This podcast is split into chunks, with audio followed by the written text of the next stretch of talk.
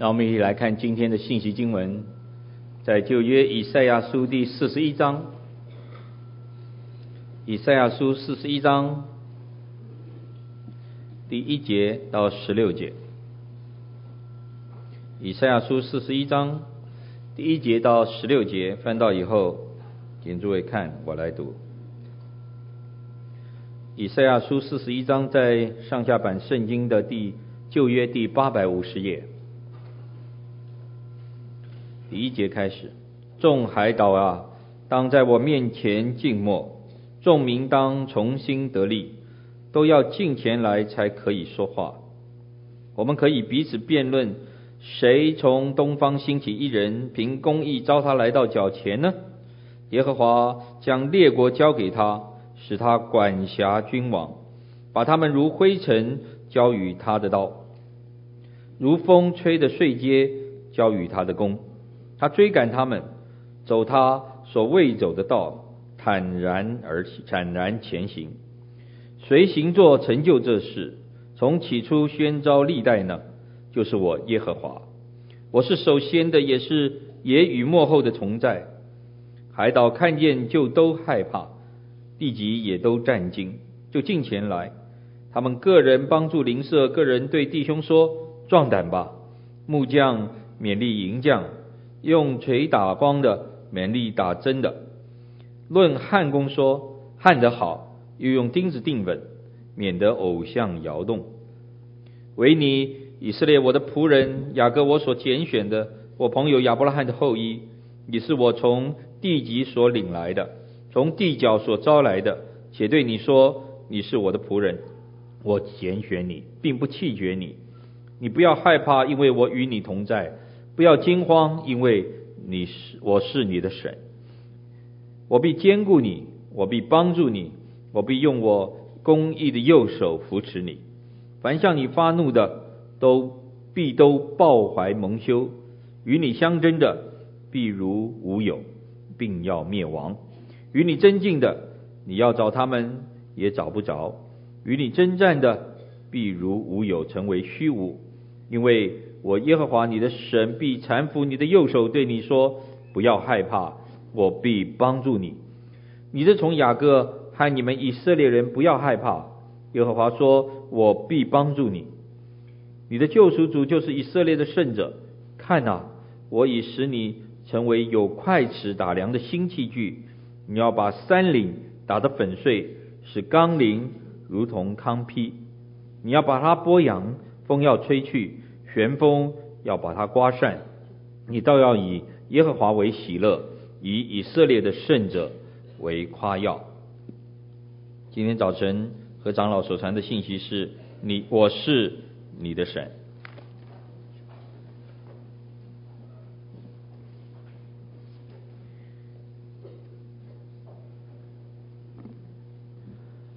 弟兄姐妹平安。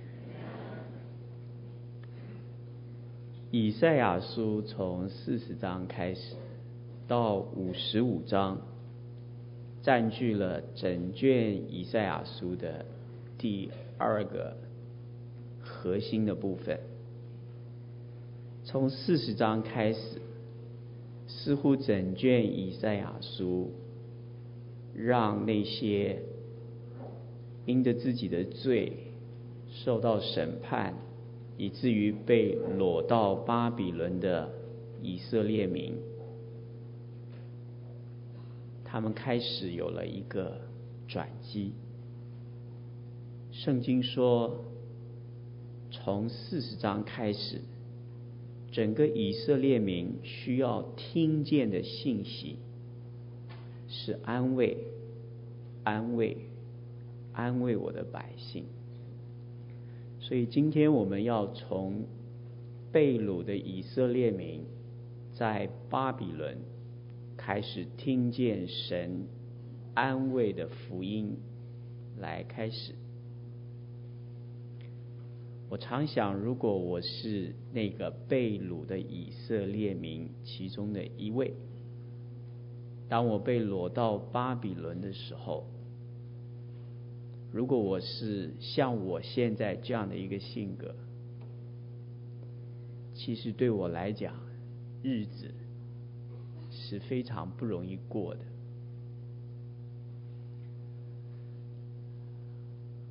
我有我自己的国籍，我有我自己的家乡，我有我自己的百姓，我有我自己的语言，我有我自己的生活文化传承，这些我都不再能够照自己的意思来选择，来发展。特别是我几千年沿袭或者是传承下来那个宝贵的信仰，那位我们全家世世代代所相信的耶和华神，现在好像不再是神了，因为耶和华殿中所有敬拜用的器皿。都已经被挪到了巴比伦的他神的殿中。神带领以色列这个百姓，照着圣经所说，是一个不可思议的历史。我们常觉得我们很苦，觉得我们自己很苦。家人很苦，我们这块土地百姓很苦。如果我们可以好好的读圣经，你到处都可以看见有一个更苦的百姓，已经苦了数千年之久，而他们说他们是上帝的选民。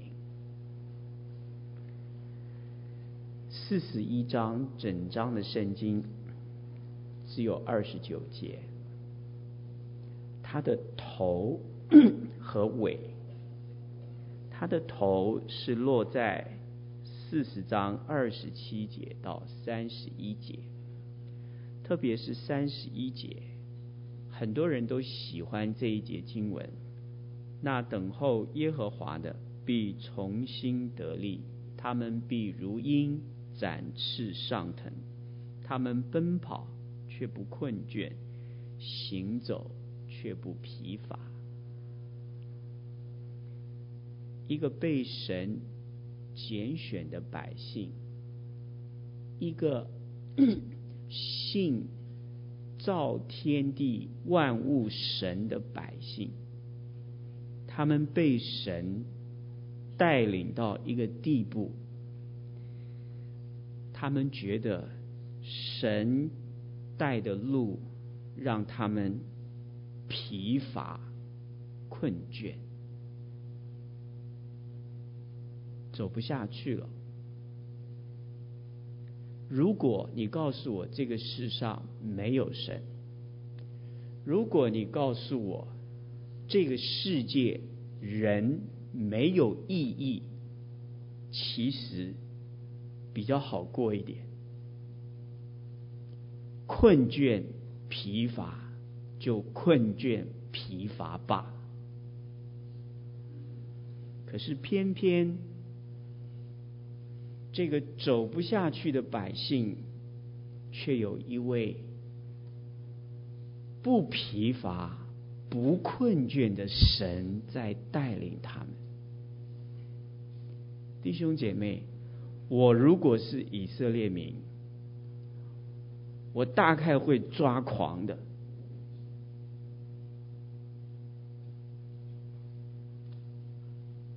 就好像我用一个通俗的比喻，我的神是开牛肉面店的老板，我从小到大没吃到一块牛肉，这什么嘛？走不下去，疲乏困倦，不只是中老年人，少年人、强壮的人也走不下去了。走不下去可能有两个原因，第一个原因这条路啊，遥遥无期，没有尽头。各位，如果你曾经有践行长途践行的这种经验，最难的时候是在中间，因为中间呐、很累啊，回去跟继续走是一样的。那到底要往哪里走呢？就不知道还要走多久。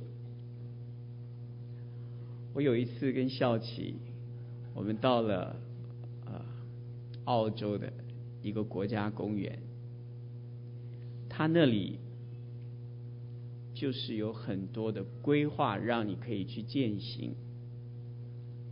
但是他那个践行的起点呢，有一次我们碰到的是有四条路，一个牌子，四条路。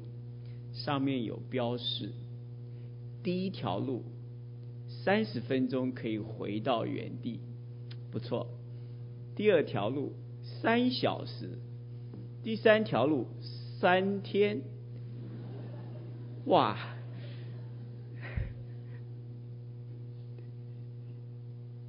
第四条路三十天。你知道，我当然选择三十分钟的，这不用考虑啊。我们喜欢走在 确定的路上，哪怕是痛苦的路。路走不下去，困倦疲乏。第二个可能是，照圣经所写第四十章二十七节。我觉得这一条路不该是我走的路，我觉得这一条路让我受冤屈了。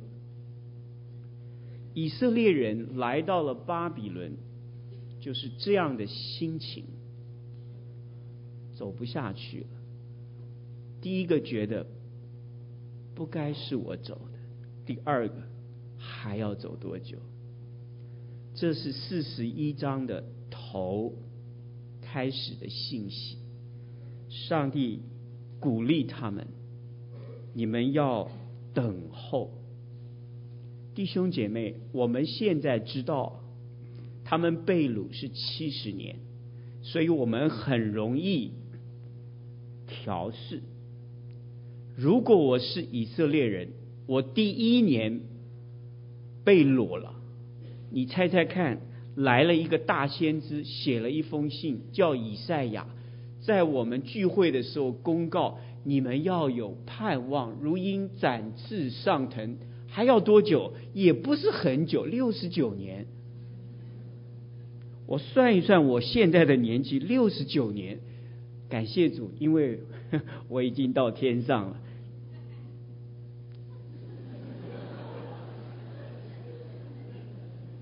可是我一看我的孩子，完了，他刚开始，还有这么长的时间要等候。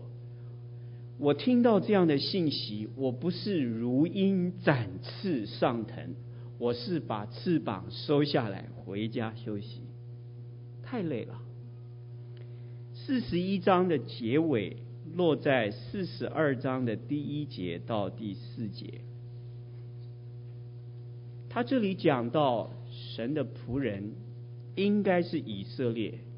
他说：“你是我所扶持、我拣选、我心里喜悦的。我把我的灵赐给你，你要将公理传给外邦。”弟兄姐妹，我们现在传福音其实条件很好。不是好在我们有工具，不是好在我们有经验，不是好在这个环境传福音很自由。跟那个时候比，好在我们现在可以照着我们所经验的去传。弟兄姐妹，我在想，如果我是那个以色列人。上帝叫以赛亚来告诉我说：“你们要在巴比伦传我的公义。”你传传看，你先把你自己料理清楚。我们常常会觉得，我今天落在巴比伦就不大公义。你要我去传公义，怎么传？上帝说：“我喜悦你。”你知道，这每一个字对那个心理不平衡的人来讲，都读不下去的。更有趣的是，四十二章的第二节，他说：“他不喧嚷，他不扬声，在街上也听不到他的声音。”弟兄姐妹，有人这样传福音吗？我们现在巴不得全世界的人一下子全部听到福音，可是那个时候，神安慰他的百姓，却说：“我给你们一个公义的福音可传，怎么传？不宣扬，不喧嚷，不使街上听见你们传扬的声音，那怎么传？那怎么让人看见？”怎么让人听见？所以四十一章的头尾，一个是疲乏，上帝要加给他们力量；一个是不再有信息可传，上帝要把可传的信息加给他们。四十一章就是在这两段中间。展开了他的叙述。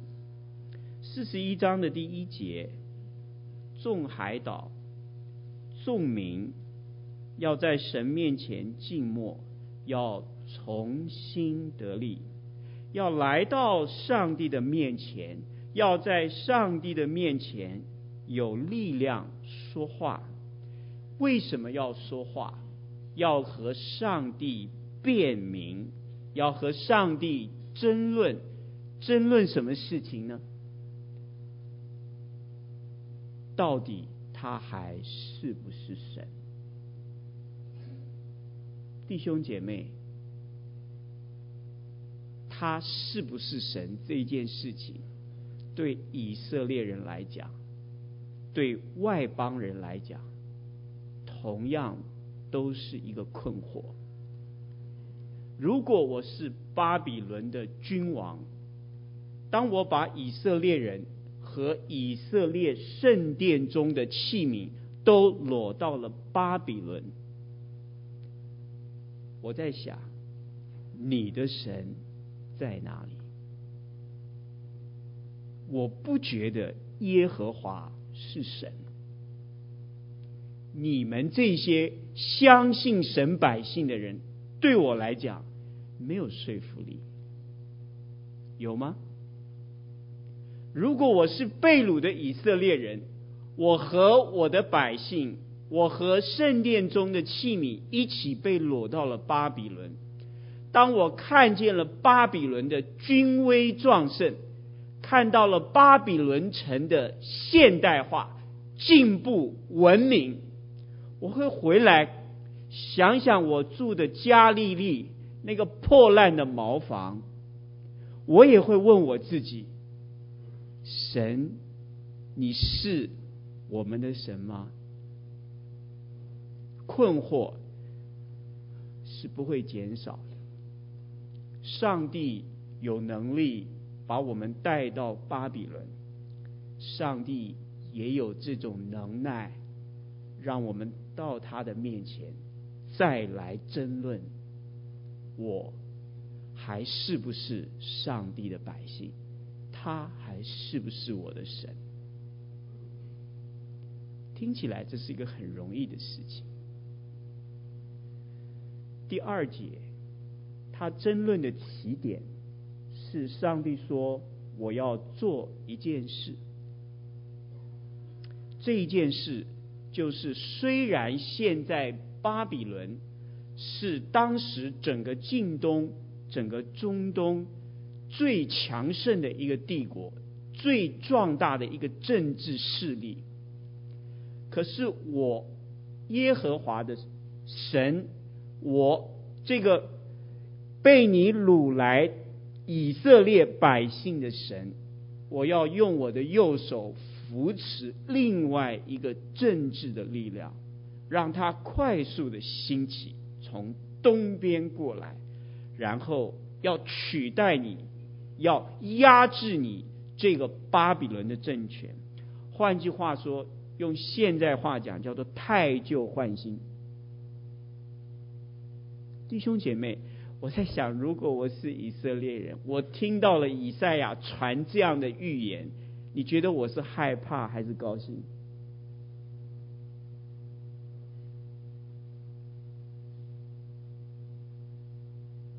你好不容易换掉一个老板，结果来了一个更坏的老板，你会高兴吗？上帝说：“我们来看我还是不是神？我做一件事情，弟兄姐妹，神做的许多的事，对我们来讲常常是不可理解，因为他跟我们想要的事不一样，他跟外邦人想要的事也不一样。”上帝不只是叫他的百姓惊奇，他也叫不信神的百姓一样的惊奇，因为他要告诉你，我耶和华是神。当他把这个挑战带出来的时候，圣经在第五节提到，他说：“众海岛看见就害怕。”地极也都战惊，来到他上帝这个以色列百姓的神他的面前，当他做一件让人觉得不可确定的事情，让人觉得是另外一个更大的危机，你知道，正常的情况是害怕。我不知道你们现在在这块土地上会不会害怕啊？我倒不是说政治、经济而已。你们觉得我们这一块土地这样的发展能够说服你，上帝是我们的上帝吗？第五节讲到，当神做一件稀奇的事，是人无法预料的事情。人应付危机的时候，他有两个方法。第一个方法，在第六节，就是团结力量大。你听到这样的话吗？我们要团结。我现在比较懂了，小时候常听这样的话啊。现在也常听，我知道什么时候有人讲团结的时候，讲的人就是一个害怕的人。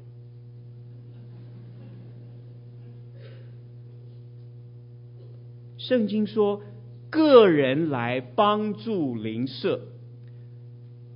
我们小时候唱歌，团结，团结，团结力量大。你知道人回应危机。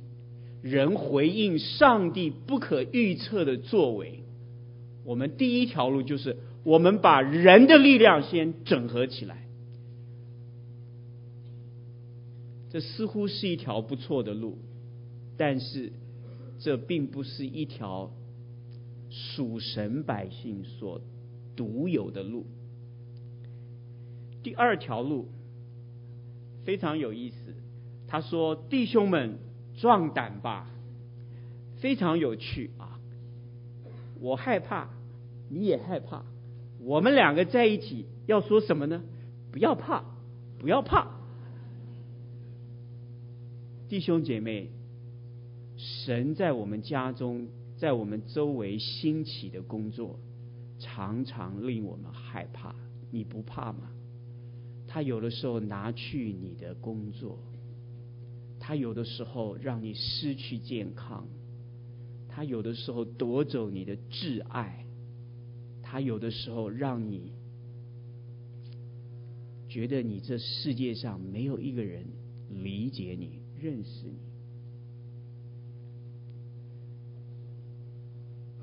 上帝却做出这样的事情，那些不信神的人的反应。当他们彼此鼓励的同时，他们往第二条路走，就是宗教。我现在比较懂了，弟兄姐妹，我现在真的比较懂了。其实，为什么那些不信耶和华神的信仰，他们要把他们的偶像做的那么、那么、那么、那么、那么大？我们的十字架怎么那么那么的那么小？听懂了吗？我懂了，原来大让我们感觉稳定可靠，对吗？其实，在那个时候，他们已经知道有一种方式让他们可以回应。他们没有办法处理的危机，就是先把他们的偶像稳定，先坚固，先让他们的偶像容光焕发。在我们这里啊，看到许多的偶像，弟兄姐妹，我对偶像是无可自评。我也不打算去了解偶像，我也不打算听偶像的事。我能讲到偶像，是因为圣经讲到了偶像。那么这里有许多的人，他们第一件事情就先去他们的庙里，看看他们的偶像是不是还很稳定的站在那里。如果偶像是稳定的，他的心就稍稍。稳定了，弟兄姐妹，圣经说这些回应神作为不信神的百姓，第一个靠团结，第二个靠稳定他的偶像。有人说，偶像可靠吗？弟兄姐妹，偶像不可靠吗？我不知道。但是圣经说，靠偶像的人比我们想象的要多。第八节以后，上帝引导整个圣经的叙述，就是我们这些属神的人，我们说我们不拜偶像的人，我们说我们这些信靠神的人，当我们困倦疲乏的时候。当上帝又要做一件在我们很疲乏困倦的时候，又让我们会害怕的事情的时候，怎么办？上帝先定我们的位置。第八节，上帝定了我们三个位置。第一个，我们还是他的仆人；第二个，我们仍旧是他拣选；第三个，我们。是他的朋友。我先讲拣选的，因为在第九节的后面，他说：“你是我的仆人，我拣选你，并不弃绝你。”通常圣经讲到拣选的另外一面，就是你被弃绝了。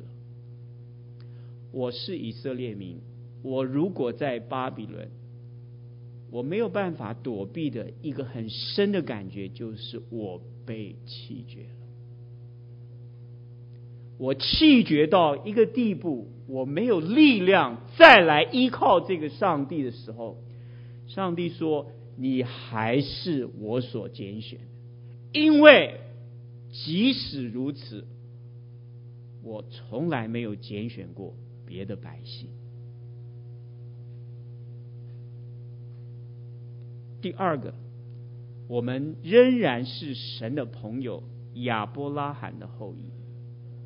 上帝为什么要用这个方式来叙述我们跟他的关系？即使在遭遇这么难的困境，还是没有改变。他怎么样说服我们呢？不容易。所以他回到我们过去信仰的经历和传承里面。弟兄姐妹，亚伯拉罕这个人有什么特别呢？第一个。亚伯拉罕是从哪里被招出来的？他的家乡在哪里？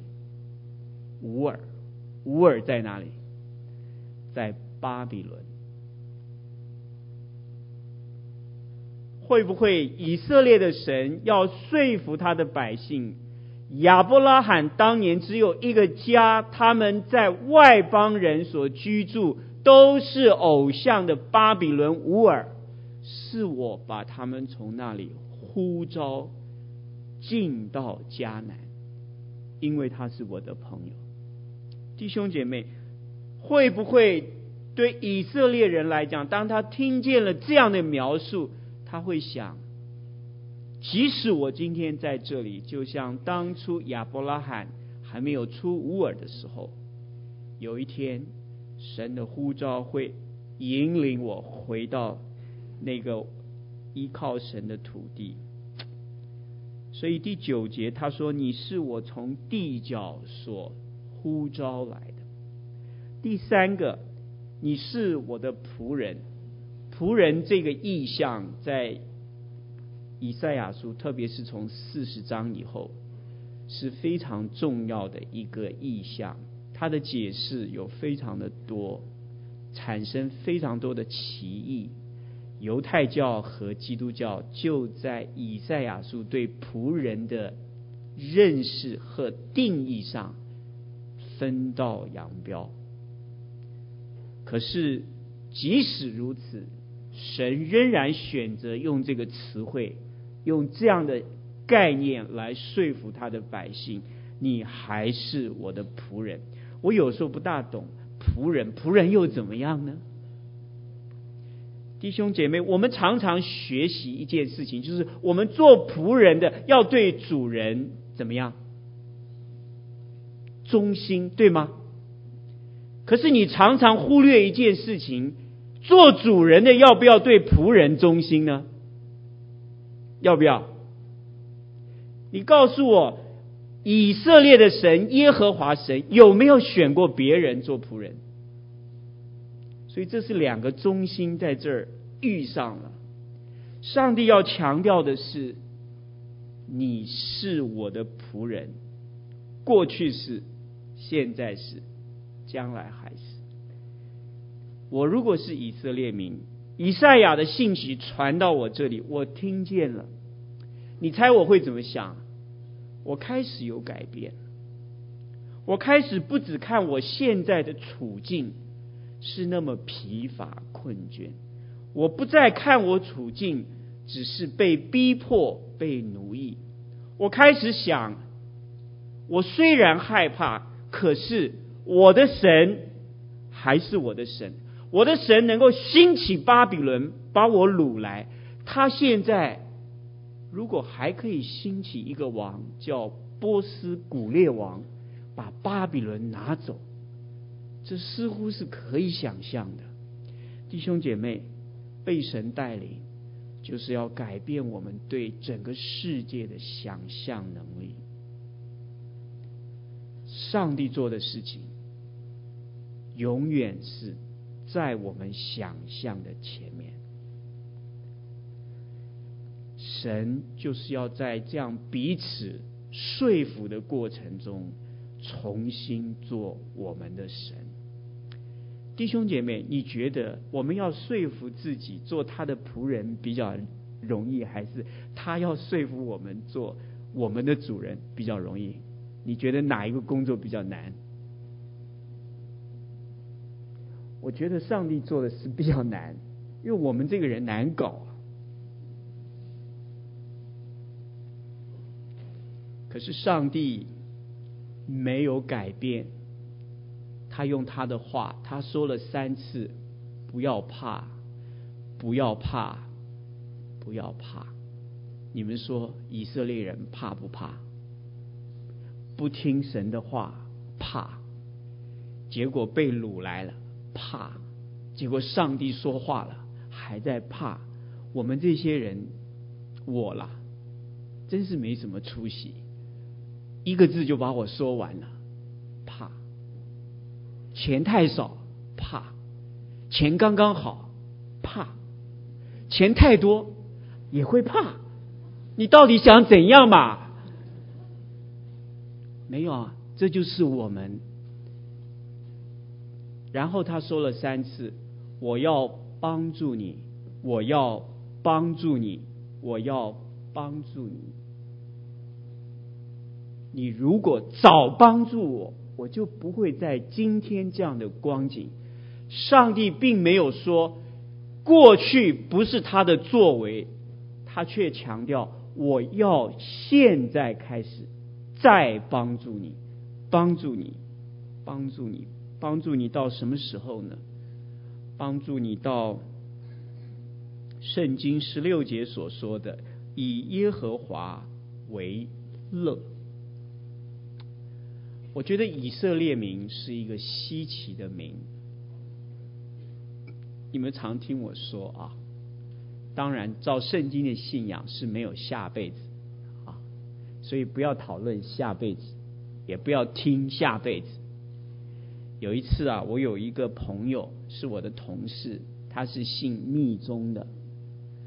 有一次在跟我聊天啊，然后他就不讲话，这样凝神看着我的双眼，我也不知道是不是在发功了啊。然后他说，他都叫我玉峰。他说玉峰，我说怎么样？我看见你的前世了。我说真的？是什么？他就讲了一个前世。你猜我听的感觉是什么？哦，被供。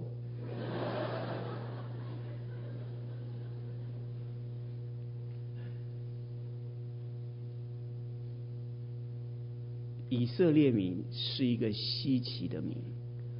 我告诉你，我那个时候，这位同事在我们办公室用同样的伎俩说服了非常多的人。当我看到你的前世，我似乎就已经知道你的今生该怎么活。然后啊，他最大的弱点就是他要跟我谈圣经。结果他讲的太高兴了，就讲到圣经，然后我说等一下，我说有没有前世我不知道，但是你刚刚讲的圣经我确定圣经没有。他说真的吗？你都有看过吗？我说我不止看过，而且看过还蛮多次的。我的印象里面没有你讲的这一处经文。他真的吗？我说真的。这些人啊。都是黑白讲。他说一句话，我告诉你，很多人都说的，但是圣经没有。撒旦要毁灭一个人，先要使他疯狂。圣经没有这句话。你有没有听过很多人说圣经讲过这句话？你这个就叫什么？瞎起哄。但是没有关系，重点是以色列这个名。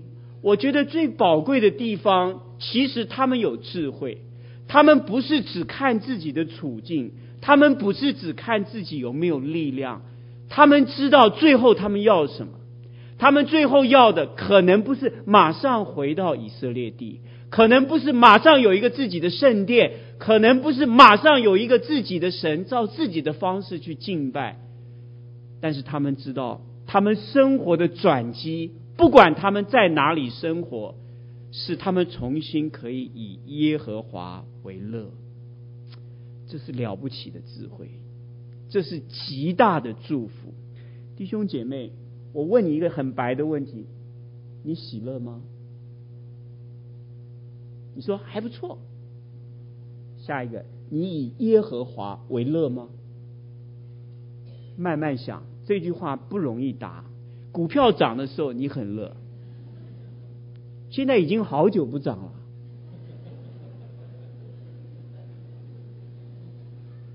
现在很多人我去出差，去中国大陆出差，他们很乐，你知道为什么？房子涨，股票也没涨，所以大家都在买房子。因为我以前工作做这个，他们都喜欢，哎，来来来，你告诉我这房子能不能买？我说你喜乐吗？我说你买了就很乐吗？他说会不会涨？我说你喜乐吗？你你觉得我们两个有没有频道对不对啊？他听懂了没有？他没有听懂我要问什么。可是上帝的百姓却在神的话语中一件一件、一步一步被说服了。弟兄姐妹，上帝是一个说服他百姓的上帝。当他说服他百姓的同时，他们重新确认一件事情：耶和华是我的神。这件事情那么重要吗？这件事情重要到一个地步，二十二节，没有神，你对将来的事情。你无法诠释，无法因应，无法处身在其中。如果没有神，你对那个先前的事，即使在你身上发生过的事，你都看不清楚，你连想都不知道从哪里开始想起才会想对。你有没有这个经验？你过去身上发生那么多事情，你从哪一件开始想？你觉得哪一件事情对你在上帝面前是有意义、有价值的，是接得起来的？弟兄姐妹，这不容易啊！可是圣经在这里说，先前的事是什么？你要去思索。没有上帝的人，你不知道思索到什么结局。上帝。为什么可以成为我们的喜乐？因为上帝的话语，当我们落在巴比伦的时候，当我们又听到有另外一个人要取代巴比伦的时候，当我们看见政治总是动荡的时候，上帝帮助我们，帮助我们去思索，帮助我们去解释我们自己是什么，我们经历的是什么，我们将来还会遇见什么。如果我们遇见什么，那在上帝的面前又是怎么一回事？人不是一件容易的事情。上帝帮助我们，帮助我们，帮助我们。他在第二十三节讲到，让我非常的稀奇。他说：“你知道怎么样叫做神吗？神就是能够解释未来，能够解释过去。”能够解释福，能够解释祸，能够解释你的害怕，能够解释你的喜乐。那解释是同一个解释，那才是造天地海和其中万物的神。我不是要跟你们讲学问，我是要告诉各位，原来神只是要告诉我们每一件事。他是神，你不要头脑不清楚去唱那个团结团结团结力量大。上帝不是要我们团结，不是要我们互相鼓励而已。上帝是要我们再一次确认，不管怎么样，他是我的神。不管你有多疲倦、多困乏，他是。你的神，当你经历过一些难处的时候，你看到同样的人经历同样的难处，你就懂得四十二章，他把他的灵放在你的里面，要你去传扬公理的时候，你是怎么传的？弟兄姐妹，那是完全不一样的做法。我们不是要表现自己，我们不是要宣扬一个很了不起的，让世界的人都羡慕的事情。我们要宣扬的是神的公义。当你会看见你自己身上所有的带领有神的公义，你看见别人在抱怨神不公义的时候，我告诉你，第四十二章的第二节，你再听听看，他不喧嚷，不扬声，也不使街上听见他的声音。第三节，也许是他的祷告。压伤的芦苇，他不折断；将残的灯火，他不吹灭。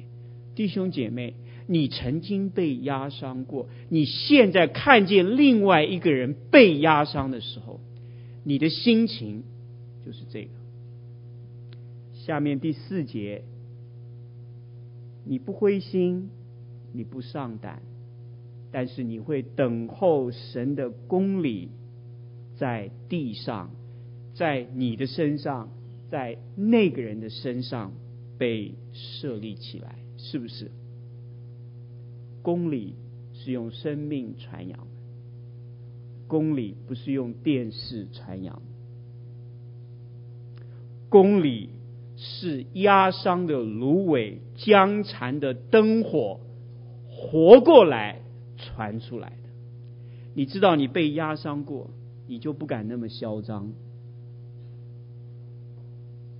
你将残过，你就不敢说忘忘忘忘什么？你是还没有真正走到那一步。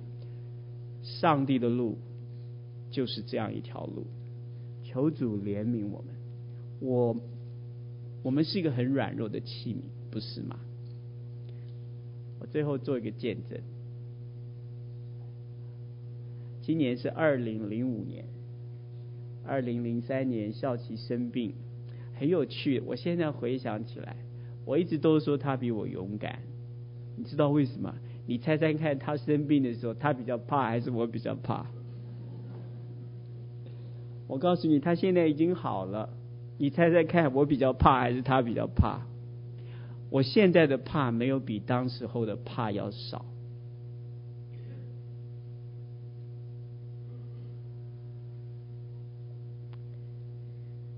怕又怎么样？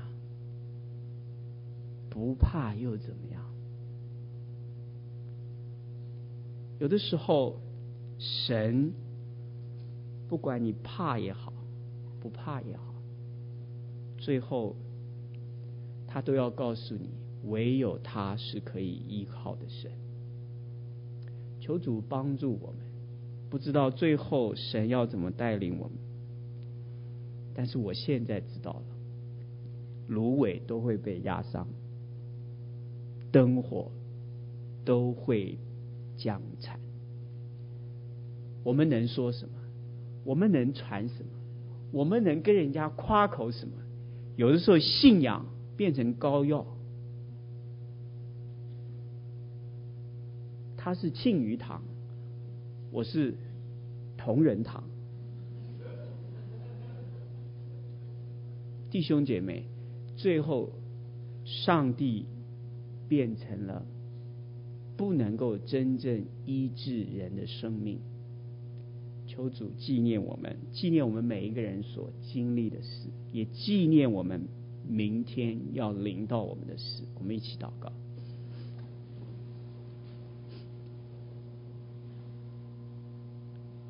上帝，谢谢你的怜悯，谢谢。在我们最难的时候，你仍然做我们的神，你仍然记得向我们说话，你仍然知道把我们如何从疲倦困乏里面挽回，让我们重新以耶和华为乐。谢谢主，听我们的祷告，奉耶稣的名。